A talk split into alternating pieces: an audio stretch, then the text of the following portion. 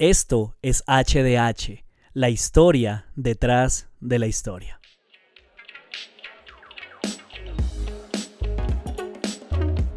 Bien, bien, bien, bien, bienvenidos a un nuevo episodio de HDH, el podcast para los que no van al seminario, que quisieran hacerlo, pero no pueden.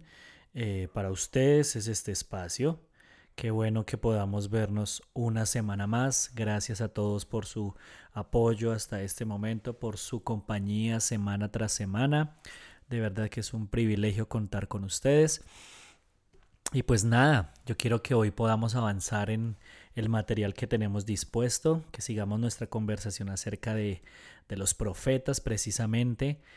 Eh, hay algunas cosas bien interesantes que vale la pena tratar, así que pues esa es la idea, que aprovechemos muy bien el tiempo. Gracias a todos por sus oraciones, por su apoyo ahí todas las semanas.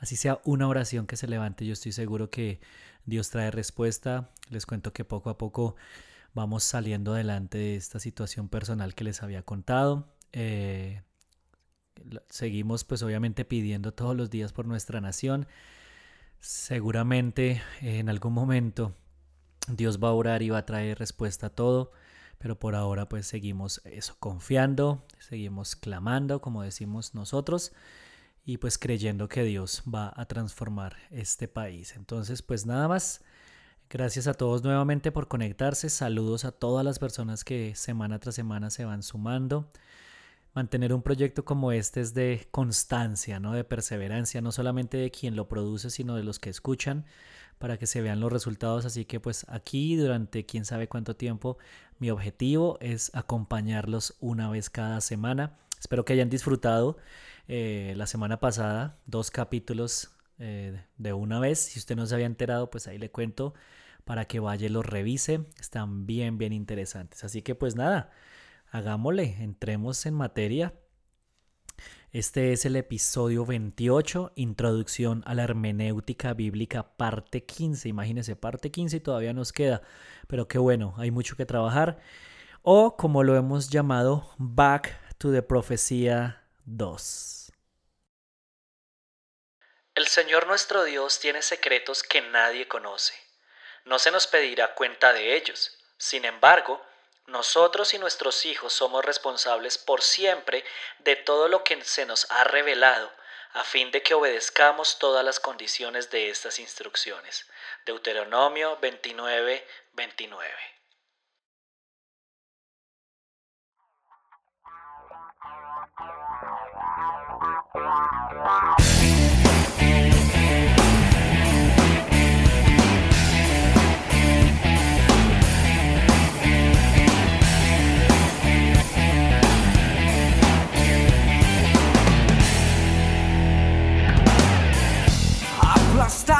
Por la duda. No sé si deba seguir. Oh, le he fallado tantas veces. No se acordará de mí.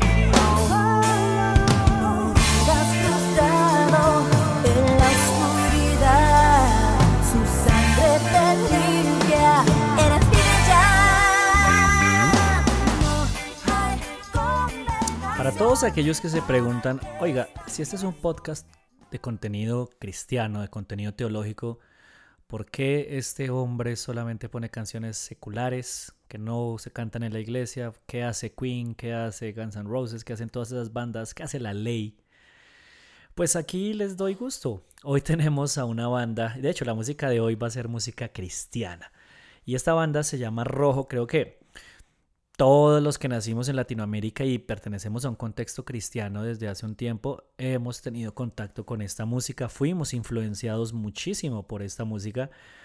Y de hecho, ¿por qué la traje a mención esta canción de No hay condenación? Por dos razones. Primero, porque hizo parte de una etapa crucial en mi caminar con Dios. Y segundo, porque eh, al igual que todo lo que se hace en medio de la iglesia, pues nunca es ajeno a la controversia.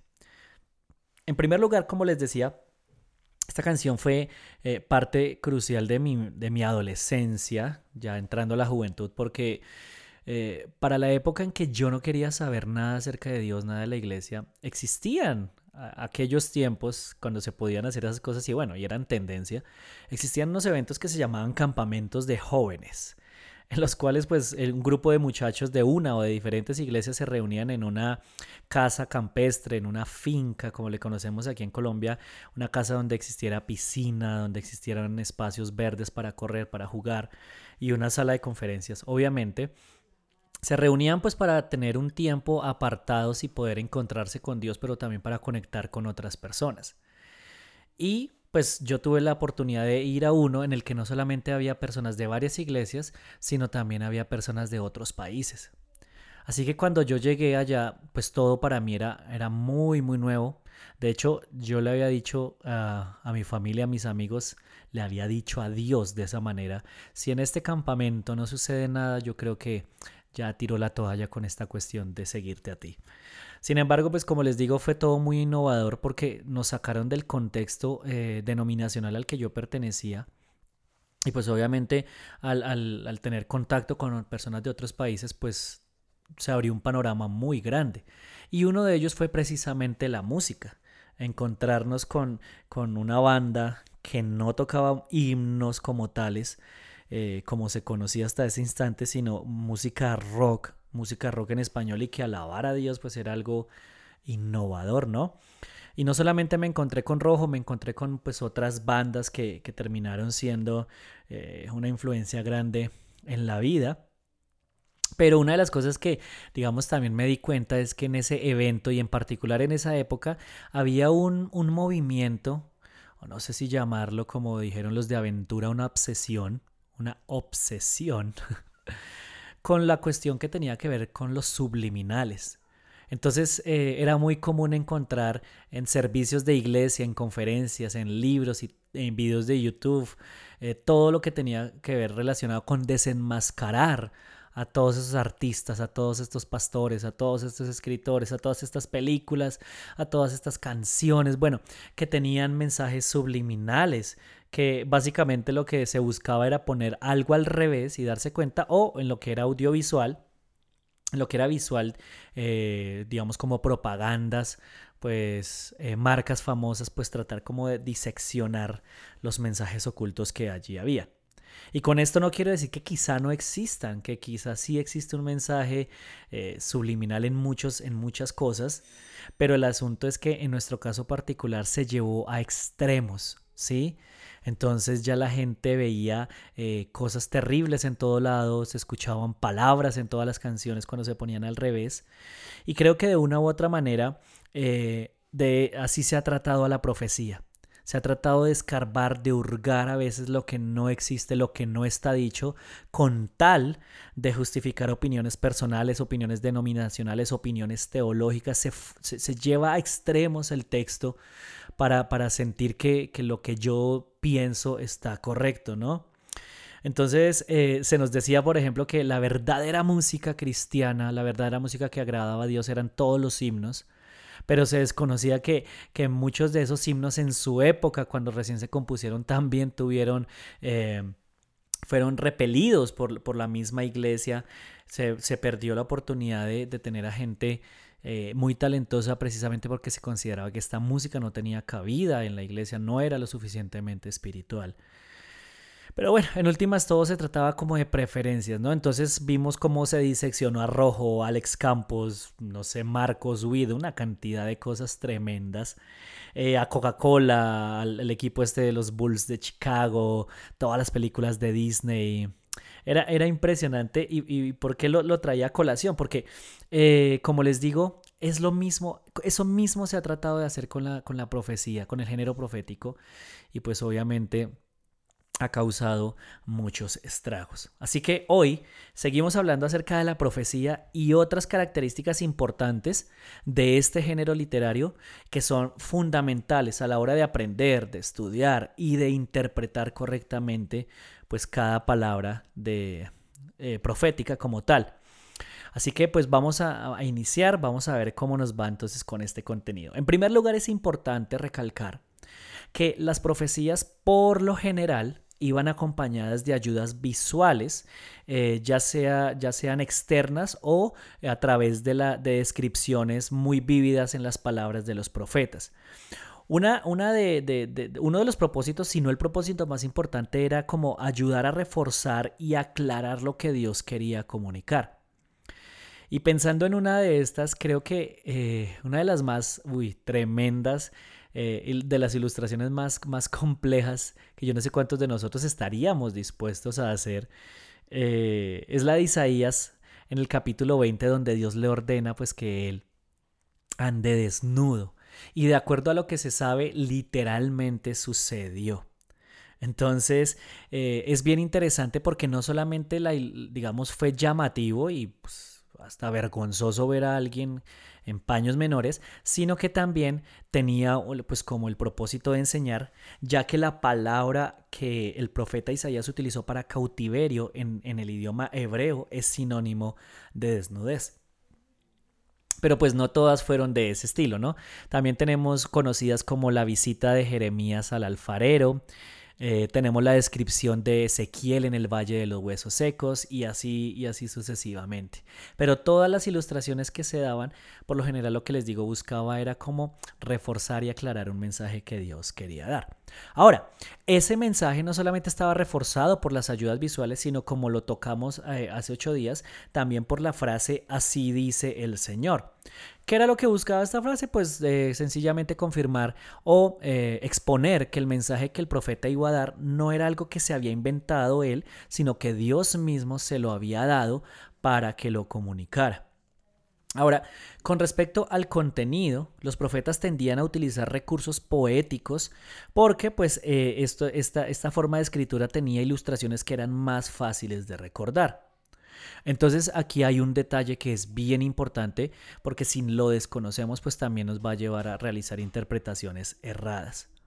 Es, es, fundamental que nosotros tengamos algo de conocimiento acerca de lo que es la poesía hebrea para lograr entender e interpretar correctamente. Y eso pues es precisamente lo que vamos a, a, tratar ya la próxima semana. Les adelanto que vamos con el libro de los Salmos, así que ahí vamos a encontrarnos con varios detalles al respecto. Así que eh, Dentro de lo que es la poesía hebrea, hay algunas características que, nos pueden ayudar a entender, eh, digamos, a categorizar más bien el contenido profético. Y la primera se conoce como el paralelismo sinónimo. Entonces, ¿qué significa eso? Que la segunda línea de una idea repite o refuerza la primera. Entonces aquí les tengo un ejemplo. Isaías 44, 22 dice de la siguiente manera, He disipado tus transgresiones como el rocío y tus pecados como la bruma de la mañana. Si se dan cuenta, habla de rocío, pero también refuerza la figura con la bruma de la mañana. Ahora tenemos el paralelismo antitético. En este caso, ¿qué pasa? La segunda línea contrasta el contenido de la primera. Y el ejemplo que busqué, no sé por qué escogí ese, está en Oseas 7:14. Y como estoy buscando aquí en vivo y en directo, pues espérenme un segundito, ya lo encontré. No, no fue tan difícil, tal como lo había planeado. Entonces dice de la siguiente manera, Oseas 7:14, no me invocan de corazón, sino que se lamentan echados en sus camas. Entonces si se dan cuenta, no sucede una cosa porque están haciendo otra cosa diferente. Entonces ahí podemos ver ese contraste. Y en tercer lugar tenemos, no tenemos, tenemos el paralelismo sintético, que también no sé por qué escogí este libro, Abdías, versículo 21. Y yo sufro de muy mala memoria, así que no recuerdo dónde está Abdías. Si no lo encuentro rápidamente, pues con el perdón de ustedes iré a la tabla de contenidos de mi Biblia. No me avergüenza decir que no conozco dónde se encuentra Abdías. A ver, a ver, a ver, a ver, a ver, no sé. No, definitivamente tuve que ir aquí a la tabla de contenidos. Y me tocará mirar. ¿Dónde está? El número de la página es más fácil así para mí. 689. Uy, estaba cerca, estaba cerca. 687, 689. Además es un libro de una página, entonces imagínense. Abdías versículo 21 dice de la siguiente manera. Ah, ok, el paralelismo sintético, no sé si ya lo había dicho. La segunda línea añade información a la primera.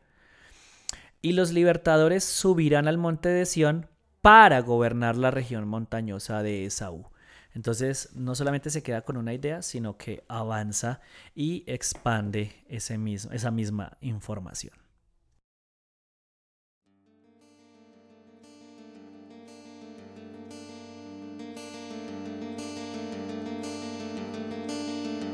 El sonido del silencio, el que no quiero escuchar, es aquella noche fría la que quiero evitar el sentirme descubierto cuando el sol me quemará. ¿Para qué seguir riendo cuando siento que no estás? ¿Para qué quiero los mares si mi barco se hundirá? ¿Para qué seguir viviendo si a lo lejos tú estás?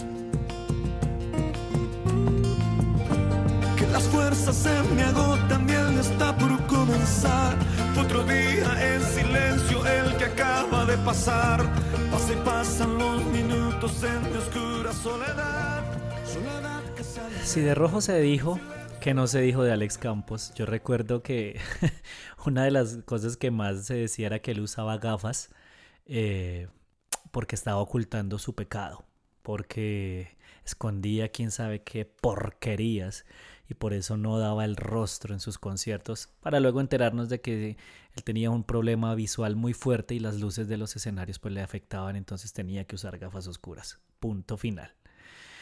También se dijo que sus letras contenían referencias a, muchas otras cosas que no eran Dios, bueno, una cantidad de cosas. Eh, lo vetaron en iglesias, tú, pasó de todo, pasó de todo. No se vestía como se debía vestir uno para ir a la iglesia, etcétera, etcétera, etcétera. Entonces, pues como les decía, hasta busqué un audio que, donde pudiéramos hacer el ejercicio de, del subliminal de rojo, pero nada, ya me pareció extremo y, me pareció innecesario. Creo que la idea ya estaba entendida, entonces no, no me decidí a lo último. Sin embargo, entonces, como les decía, eh, ahora con respecto de, de la, las consideraciones hermenéuticas, hermenéuticas, cuando ya hablamos acerca de lo que significa la profecía, para nosotros y de cómo debemos entenderla, hay tres elementos importantes con los que digamos ya podemos ir cerrando este, este material de hoy, pero que son cruciales. Entonces el primero es que eh, se ve al profeta como un pronosticador del futuro. Ese es el, encabezado. Ojo con esto, el profeta como pronosticador del futuro. Y si bien es cierto que ellos pronosticaron un futuro, eh, hoy en día lo podemos ver como un futuro pasado. Sí, o sea, pronosticaron un futuro, pero para el pueblo de Israel, el pueblo de Judá y las naciones vecinas. Ahora, claro, yo entiendo que la palabra es suficientemente poderosa a tal punto que tiene implicaciones pues para cada época, pero no la podemos forzar a encajar en nuestra realidad global. Eso sería cometer un error bastante peligroso. Eso es algo que creo que alguna vez yo ya lo había dicho, eh, por ejemplo, hay algunos textos, eh, entre comillas, que tienen una, un sentido profético en, en, Salmos y se ha llevado a decir que exactamente lo que está ahí es lo que está pasando en Siria con Israel. Unas cosas que uno dice están ya llevándolo a extremos demasiado eh, ya forzados y, y, no tiene ningún sentido eso. Entonces, ¿qué vamos a...? Eh, eso de una vez se los aclaro. Cuando lleguemos al Apocalipsis sí vamos a hablar acerca, digamos, de esa cuestión profética para nuestros tiempos de cómo analizarla, de cómo entenderla. Pero con respecto a estos textos no podemos, yo ya les había dado unas estadísticas y todo la semana pasada, no podemos sencillamente coger porque sí cualquier texto, tomar cualquier texto y decir que aplica para algo en el presente porque medio me suena a mí. Entonces, ojo con eso. Número dos, profecía y segundos significados. Ahora, Pablo y otros autores del, Nuevo Testamento lo vamos a ver. Ellos usar, usaron eventos del Antiguo Testamento mostrando cómo esos, eventos se cumplieron en Cristo, como por ejemplo el agua de la roca, ¿no? Pablo menciona que Cristo es la roca, o por ejemplo Mateo hace referencia al texto de Isaías de Egipto, eh, de, de una, he aquí una virgen concebirá y, dará a luz a un niño y le pondrá por nombre Emanuel, que significa Dios con nosotros, ¿no? Cuando usted lo mira contexto, por ejemplo, en ese pasaje en particular, cuando usted revisa el contexto histórico, se da cuenta que aplicó a esa situación en- en particular. Pero claro, luego Mateo, con el fin de reforzar eh, su contenido mesiánico, que es el énfasis de, de ese, de ese evangelio, para los lectores judíos, pues se valió de esa profecía. Pero ojo que aquí hay un detalle importante. Fue el Espíritu Santo no solamente quien inspiró a Mateo, sino que inspiró a Pablo y a los demás apóstoles, a los demás escritores, a realizar esas analogías. Nosotros no contamos con esa autorización. Entonces hay que tener mucho cuidado a la hora de tomar los textos y, pues como les digo nuevamente, forzarlos a decir lo que queremos que digan. Y tercero, el énfasis dual en la ortodoxia y la ortopraxis. Ortodoxia son las creencias correctas y ortopraxis las acciones correctas. Entonces, a través de los profetas uno se va a dar cuenta que Dios llamó al pueblo a abrazar ambas cosas. No solamente se trata de creer lo que es correcto, tener la doctrina correcta, sino aplicarla. De nada sirve entender los tiempos, entender muchas cosas, si no tiene una implicación para mi vida presente. Sí, espero que me esté haciendo entender. De nada serviría que, que pudiéramos realizar y conectar, hacer una analogía profunda entre determinada profecía y el 2021 y el COVID y todo lo que estamos atravesando, si eso no tiene una implicación en la forma en la que yo vivo. Si ustedes se dan cuenta, eh, en todos los textos proféticos no solamente había una, una, revelación de quién era Dios, de su carácter, sino también un llamado a que las personas, a que los israelitas vivieran de acuerdo a ese Dios que ellos seguían. Y de igual manera, entonces, lo que sucedió en el Antiguo Testamento también sucede en el Nuevo Pacto. Eh, se habla acerca de recompensas, se habla acerca de castigos. El asunto es que las recompensas de las que se habla en el Nuevo Testamento ya no son solamente, ya no se reduce más bien a cosas materiales, terrenos o cosas geográficas como sucedía en el Antiguo Testamento, sino que abarca mucho más y las recompensas futuras pues obviamente tienen que ver con lo que nosotros conocemos como la vida eterna, ¿no? Entonces, eh, Claro que van a haber recompensas futuras por obedecer a Dios, por obedecer su palabra, aunque esas recompensas no se vean, digamos, en este mundo como tal. Y va a haber un castigo futuro para quien no abrace las verdades de Dios, aunque le vaya bien por un tiempo aquí en este mundo.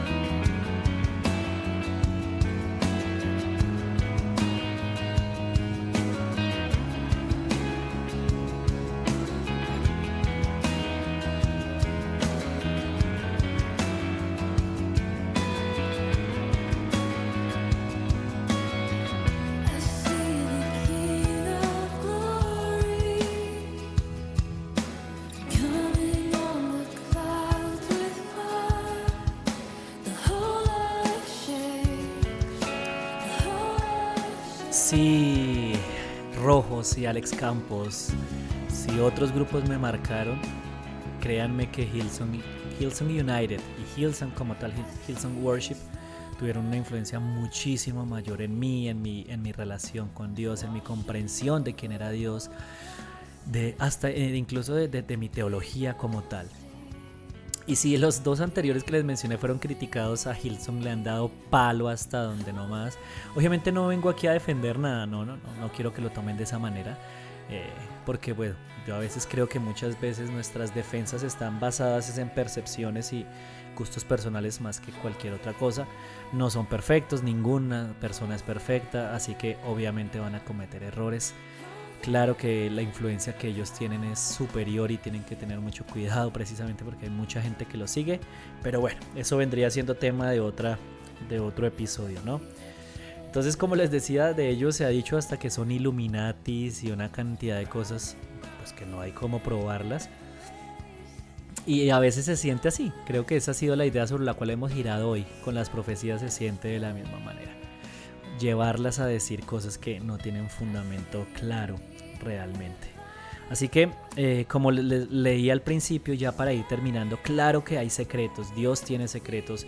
Nosotros, lo que está en la Biblia no es todo lo que es, lo que es Dios, lo que su conocimiento, hay muchísimo más. Yo creo que pasaríamos la vida entera tratando de entenderlo y no nos alcanzaría. El apóstol Juan dijo en el Evangelio que si se hubieran contado todas las cosas que Jesús hubiera hecho, no alcanzarían los libros del mundo entero. Pero más allá de que Dios tenga secretos, de que si haya cosas que no comprendamos, de que haya ilustraciones difíciles en la profecía o en libros como Apocalipsis, nuestra responsabilidad no está tanto en descifrar lo que el Señor no ha querido revelar o, tratar de arrastrar todo hacia nuestro presente o forzar que los textos digan lo que, lo que nosotros queremos que digan. No, de acuerdo a Deuteronomio lo que leímos, la responsabilidad que tenemos nosotros es de aplicar, de vivir de modelar lo que es claro, lo que tenemos por delante. Buscar los principios de esas enseñanzas proféticas y aplicarlos, aun cuando haya detalles que sean difíciles de comprender y sobre los cuales pues no tengamos toda la luz que quisiéramos. Hay una distancia de más de 2000 años a nivel histórico, religioso, cultural, sociológico, geográfico que obviamente pues genera dificultades y no debemos frustrarnos por eso. Eh, eh, en vez de amargarnos por no entender esas cosas desconocidas, deberíamos preocuparnos por aquellas cosas que sí entendemos y no estamos eh, aplicando. Entonces, creo que esa es la reflexión final.